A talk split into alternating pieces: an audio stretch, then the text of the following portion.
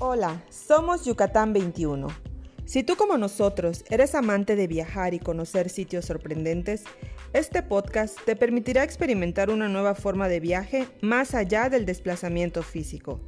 En este espacio, a través de charlas, sugerencias, tips y temas especializados, te acompañaremos para animarte a conocer Yucatán, o si es que ya lo conoces, a conocerlo nuevamente. Te invitamos a unirte con nosotros en este viaje para descubrir nuestra historia, cultura, naturaleza y la esencia de Yucatán 21. ¿Estás listo para acompañarnos? Bienvenido a Yucatán.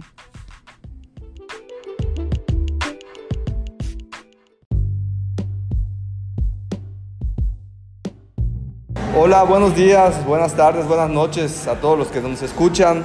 Como siempre, en nuestros episodios de podcast de Yucatán 21, eh, soy Pedro y hoy tenemos el gusto eh, de tener un invitado muy importante, amigo mío, arqueólogo, guía de turistas también, eh, ya desde hace 28 años, arqueólogo también, ya desde hace 30 años, egresado de la Universidad Autónoma de Yucatán. nos acompaña hoy mi buen amigo Raúl García Trejo. Hola Raúl, ¿cómo estás? Hola Pedro, muy buenos días tardes o noches, como dices, porque no sabemos a qué horas nos van a estar eh, prestando atención el día de hoy. Eh, pues aquí, esperando que esta plática que tú me estás invitando el día de hoy, pues sea de, su agrado.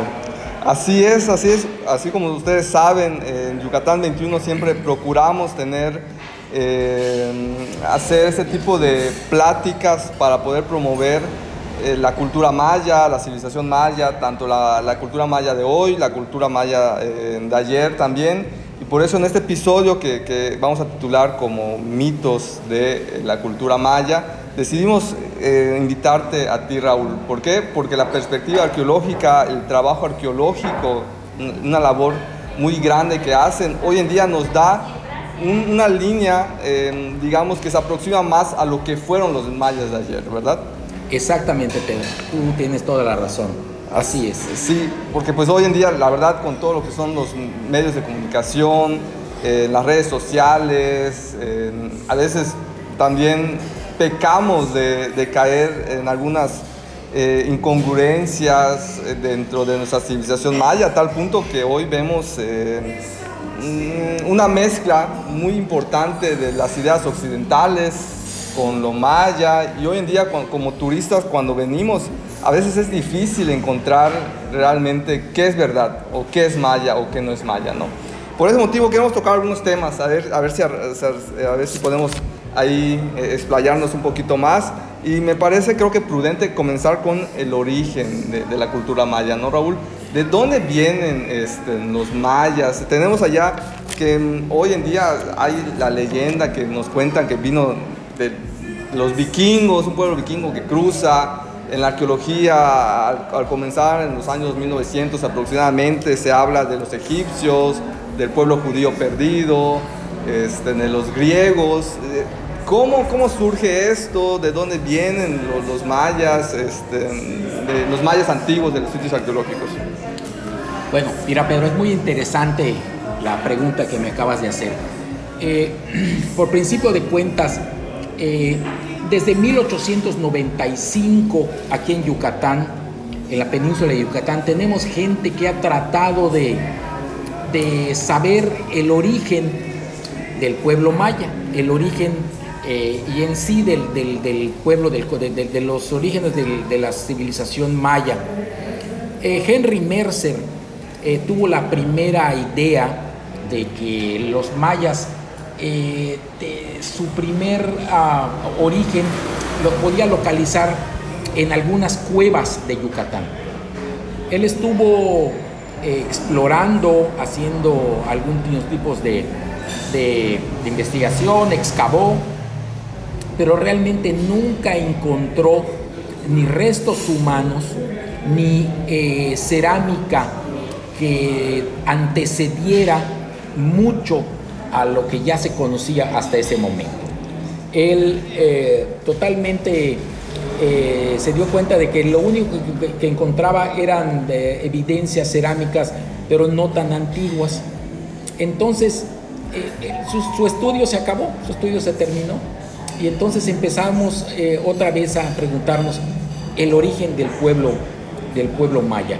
Mira, hacia lo que es la costa del Golfo en el estado de Chiapas, algunos arqueólogos pues de renombre, de bastante renombre, como David Freidel, como Michael Coe, eh, han encontrado que existió una civilización, un grupo de gentes que eran nómadas, eh, que les llama a ellos, él les llama cultura arcaica. Estamos hablando de cerca del 6.000, de hace, de hace cerca de 6.000 años. 6.000 años.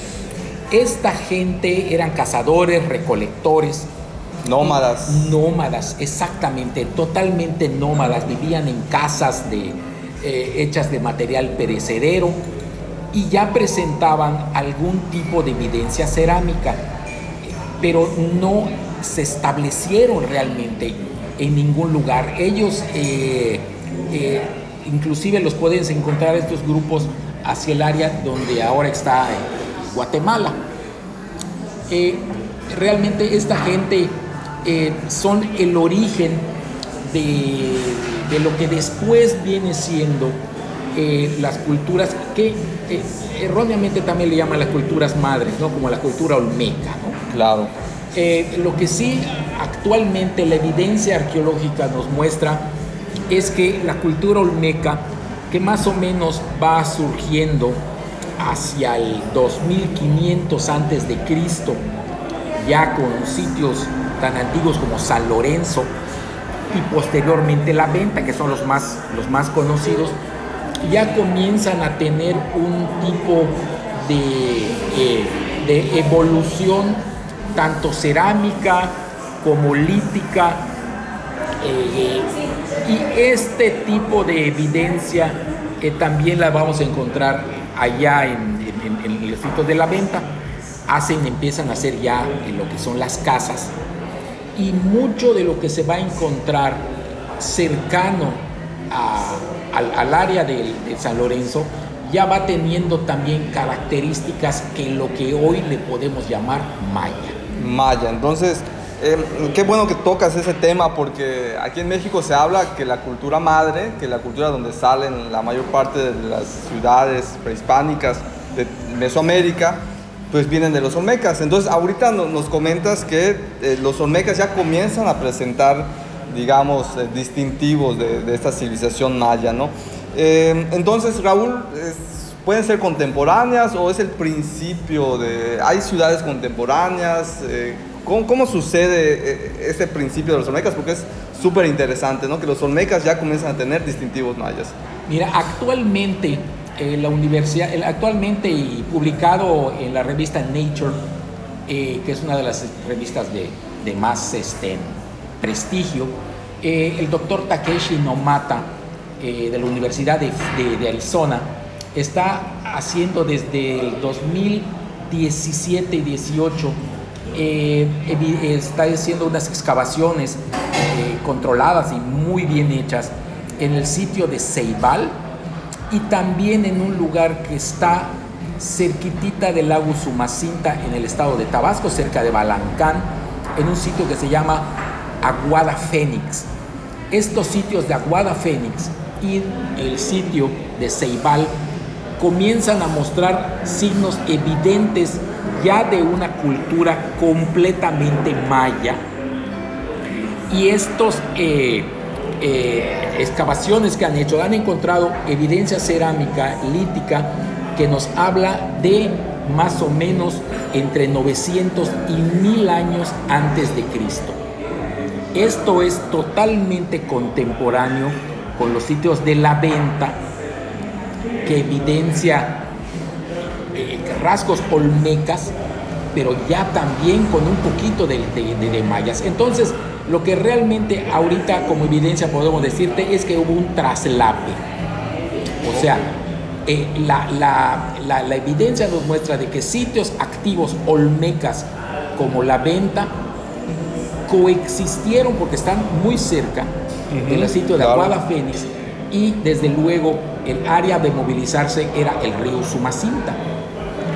Entonces había una interacción entre grupos, ya por decir mayas, con grupos olmecas.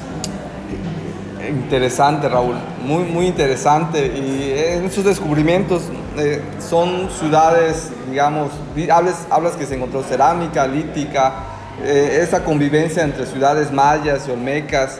Em, son ciudades pequeñas, ciudades monumentales, pueblos, este, porque ahí viene, ahí viene la otra pregunta. Hay la, igual la creencia todavía de que eh, se habla mucho en los libros turísticos, eh, en lo que es algunas partes, eh, en libros arqueológicos, que cuando uno lo lee sin tener el conocimiento, pues lee esta temporalidad, ¿no? Esta temporalidad de preclásico, que preclásico tardío, tardío, perdón, este, clásico, posclásico, posclásico temprano. Entonces vemos que, que en esta terminología arqueológica que se utiliza, eh, mucha gente que puede estar eh, leyendo algún, digamos, texto turístico arqueológico pueda pensar que estos términos pre, el clásico y el post, puede ser como que evolutivo. Entonces, eh, hablando de estos dos sitios arqueológicos de Ceibal y Agua Fénix, entonces estos dos sitios arqueológicos, Raúl, se han encontrado algunas características realmente evolutivas dentro de la parte arquitectural, monumental, pequeño, pueblo no? Mira, qué bueno que me haces esta pregunta, porque también eh, me da pie para que yo te platique. Eh, lo que tú platicabas acerca de los periodos en que los arqueólogos eh, estudian a la cultura maya desde el principio, realmente son estudios eh, y son eh, terminologías que son eh, en este momento un poquito caducas, en el aspecto de que son conceptos que empezaron a utilizarse desde el siglo XIX. El concepto del, preclásico como un concepto de un periodo de formación, eh, luego el periodo clásico como el, como el periodo de la cumbre, como el periodo del, más alto desarrollo, y el periodo posclásico, eh, conocido como un periodo de decadencia, como un periodo eh, en el cual todo se desintegró, son actualmente periodos en desuso totalmente. La cultura maya no fue una cultura que creció en forma lineal o sea, no creció, evolucionó, llegó a un pico y cayó. Si tú vas estudiando la cultura maya desde el principio, desde el periodo que llamamos preclásico, que más o menos lo vamos utilizando desde el, más o menos desde el 1500 antes de Cristo hasta el 100 después de Cristo, en este periodo es en donde tenemos los sitios arqueológicos más grandes construidos en toda el área maya. Basta con recordarte que en ese, en ese temporalidad es donde tenemos los trabajos de Richard Hansen en el área conocido como el Mirador, que no es sino otra cosa más que una cuenca que comparten una parte eh, México, Calakmul, con Guatemala. En esta área, Richard Hansen ha encontrado cerca de 400 sitios arqueológicos, desde ellos, entre ellos, el más, los más conocidos son el Mirador, eh, el Tintal, el Ramonal, sitios que tienen edificaciones grandes, grandísimas. Las, las edificaciones más grandes construidas en el área maya las tenemos en el Mirador. Eh, ahí tenemos la pirámide de la Danta, el la, pirámide del, Tigre, eh, edificaciones que tienen cerca de 70 metros de alto y, el mirador es una cosa impresionante. Estas edificaciones vienen más o menos del 800, 700, 800 años antes de Cristo que duraron hasta cerca del 200 antes de Cristo. Esa poca duración en términos que para nosotros, digamos, 600, 700 años es poco, ¿no? Poca, pues, ¿quién vive 600, 700? Ah, ya está. Exactamente. Entonces, esos sitios crecieron, florecieron y se desintegraron hacia el 200 después de 200 antes de Cristo, perdón. Entonces ahí tenemos un primer periodo evolutivo que es prácticamente completo. En el área del mirador tenemos todo un periodo completo, ¿no? Y es el, el tiempo, la temporalidad que nosotros llamamos preclásico. Desde luego, luego tenemos los sitios del clásico. Eh, los más conocidos, pues desde luego puede ser Palenque, eh, Bonampak, y entre ellos podemos poner también Uxmal, Chichen Itza, sitios que crecen eh, posteriormente, vamos a hablar cerca del 300 ya después de Cristo hasta lo que podemos llamar el 900 y algunos inclusive hasta el 1000, 1100 después de Cristo, ¿no? Claro, muy interesante Raúl porque eso nos permite también ver eh, este mito que se dice, pues la, cultura maya se desarrolla de una forma lineal, evoluciona de forma lineal y también que la cultura maya o la cultura olmeca es la que comienza a crear a todas las civilizaciones de México. Vemos, vamos viendo que con evidencia arqueológica todos este tipo de, mitos también se, van como que aclareciendo. Y otro de los mitos con relación, ya aprovechando que estamos hablando de, esta temporalidad, pues es realmente la, desaparición, ¿no? En la desaparición de los mayas, porque mm, es muy común, es muy común que los turistas a veces te pregunten, este, Pedro, Raúl, este, cómo desaparecieron los mayas o qué provocó su desaparición. Y eso da pie también a otras nuevas, este, digamos, nuevos discursos eh, no basados en la arqueología, donde pues hablamos que son los extraterrestres que vienen, pues que en algún momento la cultura maya fue invadida por otras culturas, eh, eh, notablemente por la cultura tolteca cuando se habla de Chichen Itza. Entonces, ¿qué nos puedes decir o qué nos puedes compartir, Raúl, sobre este mito, ¿no? Que los mayas desaparecen, como que llega, digamos, eh, el posclásico, por así decirlo, que ya nos dijiste que ya no es válido hablar de términos evolutivos de la cultura maya con el preclásico, clásico y posclásico, es en qué pasa, o sea, qué pasa en este, este momento de, los mayas, qué, sucede en, todo. Ya nos explicaste un poquito con el, el sitio arqueológico del Mirador, que a pesar que tuvo una temporalidad, digamos, relativamente pequeña, tuvo, digamos, nacimiento, desarrollo y tuvo un, digamos, declive. Si, digo algo mal eh, en esta terminología, me dice Raúl, este, ¿qué pasa? ¿Qué, ¿Qué, nos puedes compartir? Exacto, Pedro. Es una muy buena pregunta.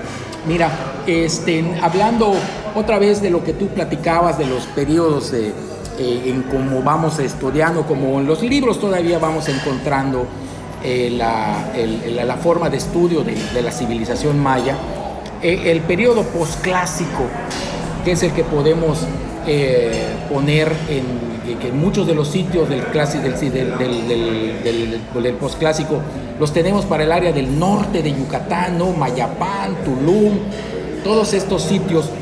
Eh, llegan hasta más o menos abandonarse hasta cerca del 1100, 1200, Mayapán inclusive hasta el 1350, 1400 después de Cristo y posterior a la última eh, evidencia constructiva que podemos encontrar cerca de Mayapán, en, el caso de Yucatán, eh, tenemos un lapso eh, pues de cerca de 150 años, ¿no?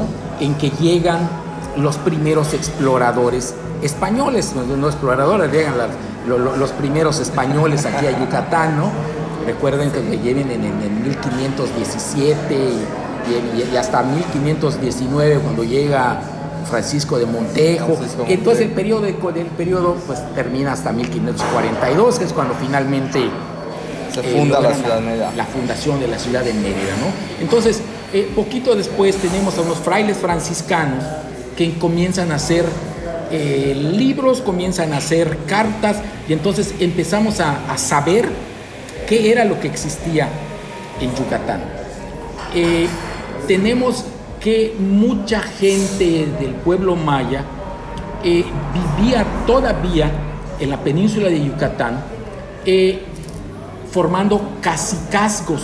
Se les ha llamado cacicazgos o reinos. ¿Ok? O también le han utilizado una palabra maya que es cuchcabal. Cuchcabal.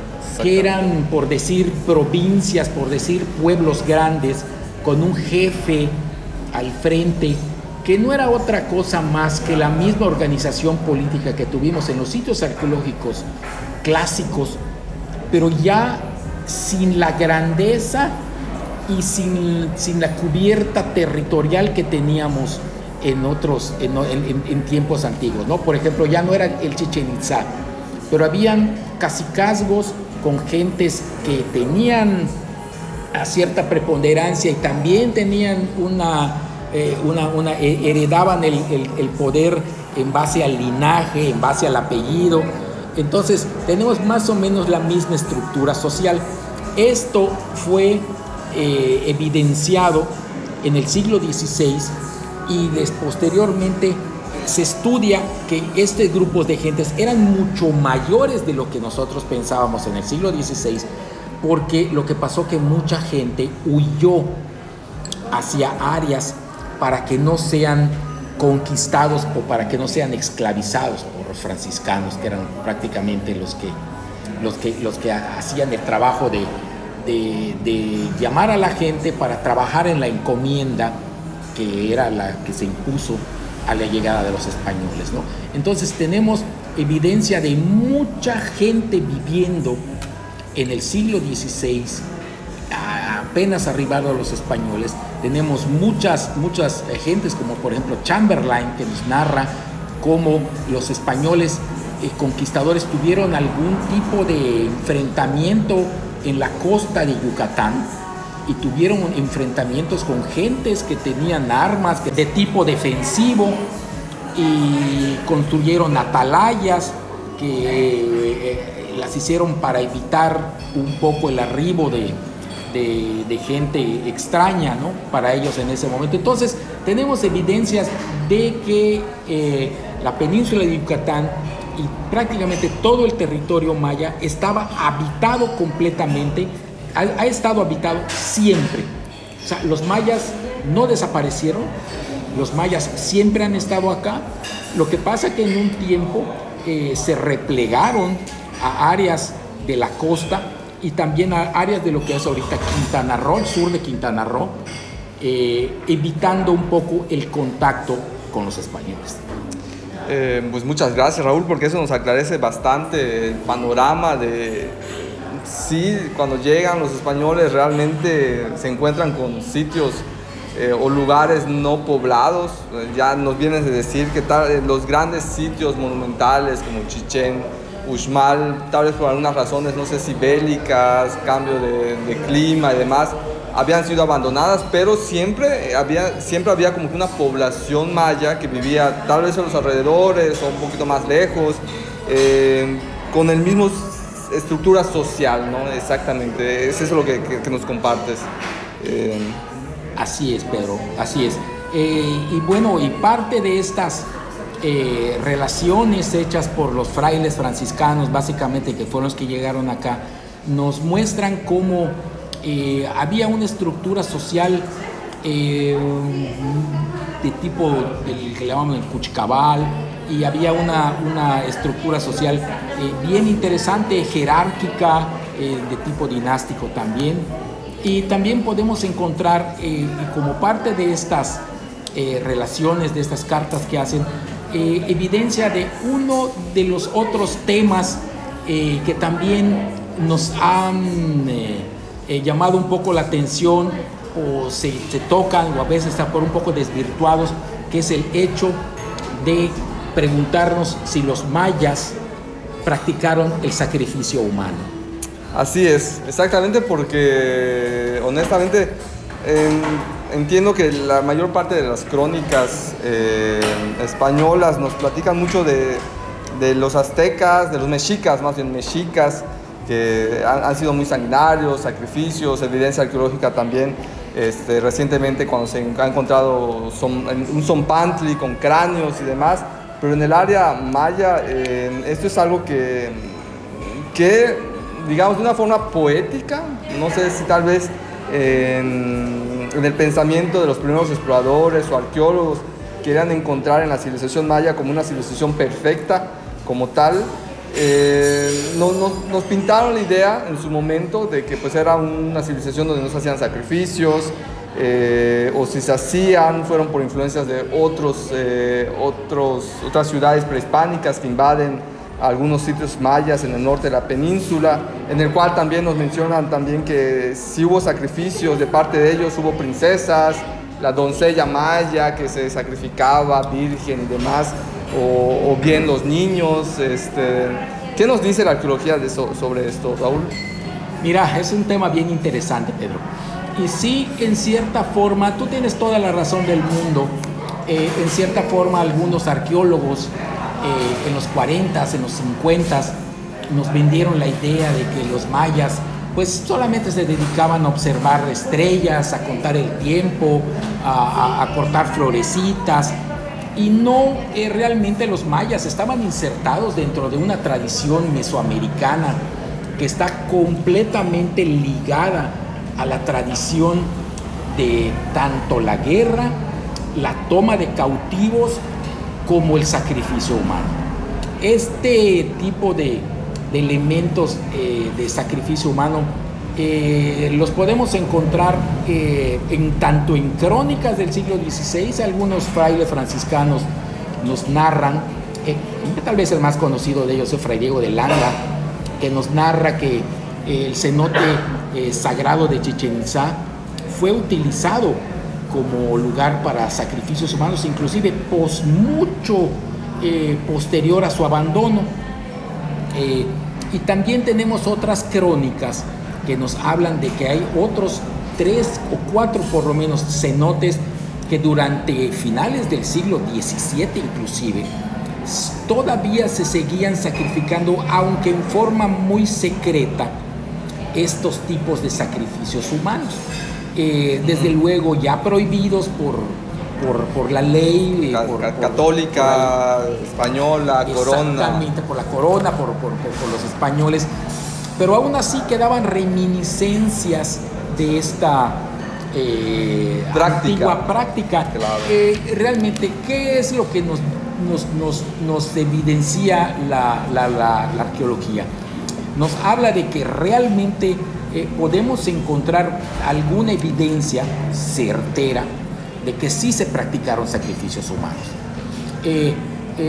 hay mucha evidencia en los murales que podemos encontrar en algunos sitios, como de Mulchic, como de Bonampak, como de Xochicalco, en donde podemos encontrar gente teniendo algún tipo de eh, enfrentamientos bélicos y posteriormente los tenemos haciendo sacrificios en algunos lugares, en algunos lugares solamente una especie como de torturas, por ejemplo en Bonampak podemos encontrar que se les ve al, gran guerrero, al gran líder eh, Chan Muan, eh, utilizando un tipo como de, eh, como de cuchillos, cortando las falanges de los cautivos y los cautivos en, en dolor, y eso lo podemos ver en muchos otros lugares.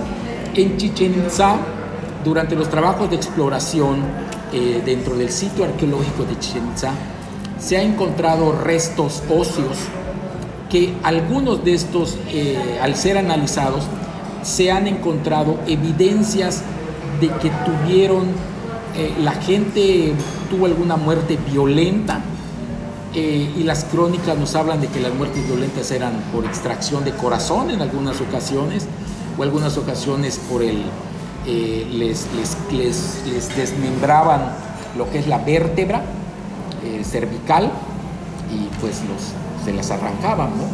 Entonces, eh, tenemos la evidencia también del Zompantli en Chichen Itza, que a lo largo de, de, Mesoamérica es un lugar en donde, tú sabes, hacían exhibición de cráneos y normalmente eran de cráneos de gentes que eran tomadas eh, después de haber sido sacrificadas a, a sus deidades, ¿no? Claro, entonces eh, en, este tenor de, los sacrificios, pues al fin y al cabo podemos concluir eh, que el, pueblo maya pues forma parte, digamos, de un área geográfica, cultural, que comparte ciertas prácticas con, digamos, los mexicas o tal vez con, no sé, otras civilizaciones como los este, eh, los mayas del sur, los mayas del norte, en el cual pues esta práctica, digamos, era común, o sea, no era como que algo que no se hacía, o sea, sí se practicaba, o sea, se practicaba el, acto del sacrificio humano. En esta parte es justamente por esto, porque son prácticas que se comparten y si lo comparamos hoy en día, pues hoy en día pues todos van a tomar un café y pues ya seas aquí en Francia, aquí en México o en Colombia, pues tomar un cafecito en un café pues es una práctica que se suele hacer, digamos que hacer una comparación un poquito, digamos, básico o burdo, por así decirlo, podemos pensar que pues, el área maya también tenía ese tipo de prácticas, ¿no? Claro. En esta parte. Muy bien, este, mi querido Raúl. Este, yo pienso que estamos yéndonos a, buen ritmo. Este, vamos a tocar, vamos a ahorita ya llegar al último tema, que, al último tema eh, del episodio, porque pues hay muchos mitos alrededor de, de, la civilización maya que van haciendo. Yo sé que, que tú has escuchado varios por allá pero vamos a centrarnos con el último de este episodio, que puede ser con, las pirámides, relacionados con las pirámides. Cada año aquí en Yucatán este, tenemos los fenómenos de, de equinoccios, Que, que, se pasan en Sibichaltún, en Chichen Itza, en el castillo de Cuculcán, donde vemos que gente viene realmente para cargarse de energía, porque considera que las pirámides son como que puntos energéticos en el cual en la concepción de esta práctica moderna, se piensa que uno se puede cargar de esta energía, respetando siempre la ideología de todos. en la, perspectiva arqueológica, ¿qué, ¿qué, qué, significan las pirámides? ¿Qué son? ¿Qué, ¿Cuál es la utilidad? Realmente nos podemos imaginar que los mayas llegaban y, y tomaban enfrente de la pirámide para cargarse de energías, o eran más bien templos, o tenían un simbolismo un poquito más eh, diferente, tal vez algo parecido con los egipcios, que ya ves que las pirámides pues son tumbas, que propiamente pues aquí en Yucatán no son pirámides, son estructuras piramidales. ¿Cuál es la perspectiva arqueológica, Raúl? Sobre Mira, pero es bien interesante este tema porque también eh, eh, algunas ah, gentes que tienen otras ideologías muy respetables, ¿no? Tienen también sus propios puntos de vista. Realmente desde la arqueología eh, el pueblo maya, como platicamos en el tema anterior, está inscrito también dentro de una misma tipo de ah, ideología mesoamericana. Eh, la ideología mesoamericana siempre ha sido eh, muy referida a la montaña sagrada.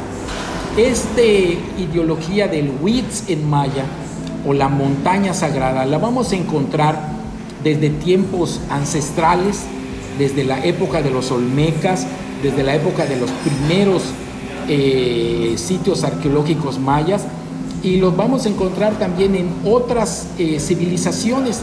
El hecho de las construcciones, como tú bien le llamas, de tipo piramidal, eh, que no realmente no son pirámides, nos lleva hacia la misma ideología que es la de la construcción del lugar mítico de donde nacen sus dioses o del lugar mítico a donde se van sus ancestros, Entonces, el concepto que vamos a encontrar mucho en las inscripciones eh, de, estelas eh, va muy siempre relacionado al concepto de la montaña sagrada, al concepto del lugar mítico y relacionada siempre con el concepto del ser dinástico, que es de, donde viene el linaje, es un poquitito la idea eh, de lo que yo siempre hablo como la legitimización del poder,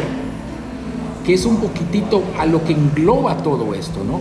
en las estelas vemos al personaje dinástico, al personaje, al rey, al líder, al, como al ajau, como tú le quieras llamar, siempre relacionado uno con la pirámide con el, culto a la montaña sagrada, porque es de allá vienen sus ancestros y de allá viene su poder, el poder del ser rey, la legitimización de su poder.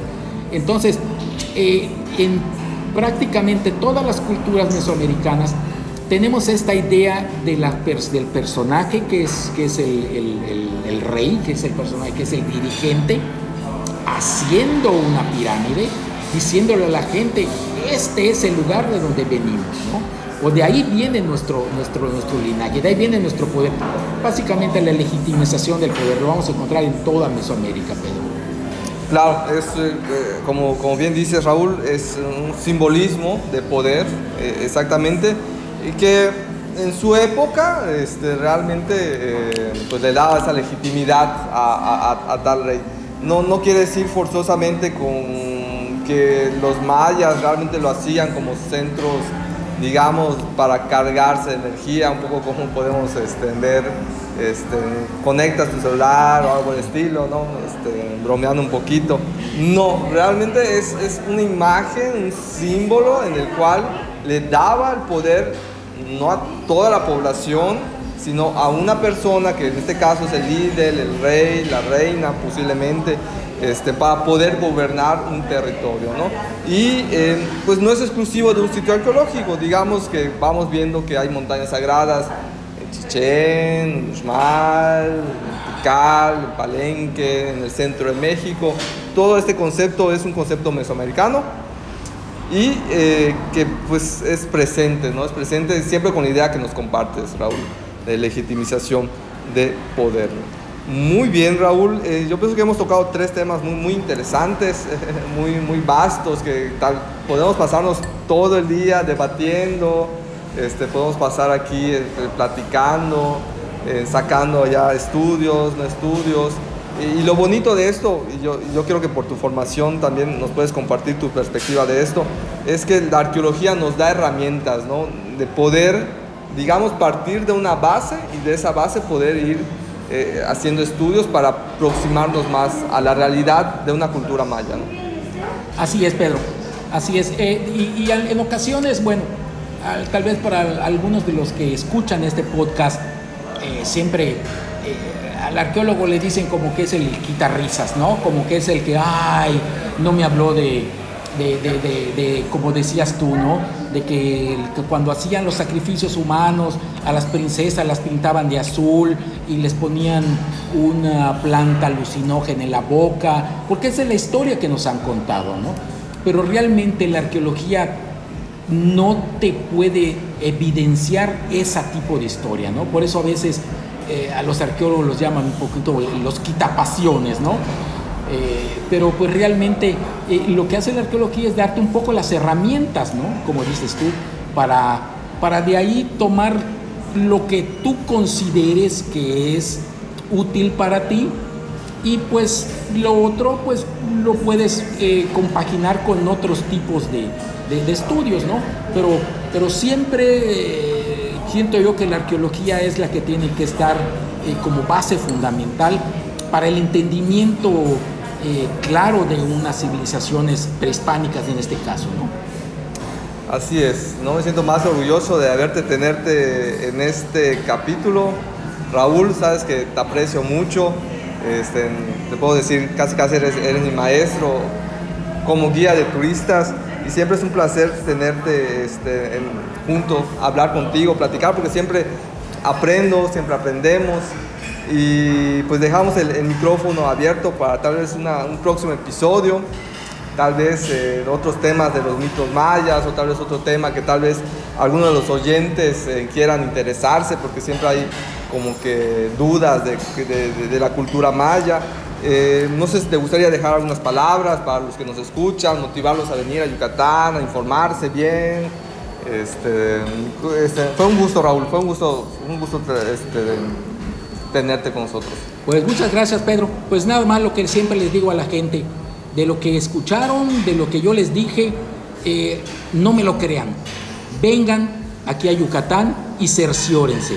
Si después de que lleguen a su casa dicen que se dan cuenta de lo que les dije fue verdad, pues tienen forma de retroalimentarlo en este, en este podcast. Pero vengan siempre a Yucatán, vengan, diviértanse, que es un lugar que les va a gustar mucho. Así es, pues muchas gracias por acompañarnos. Si tienen preguntas, dudas, por favor, síganos en las redes sociales y hasta la próxima.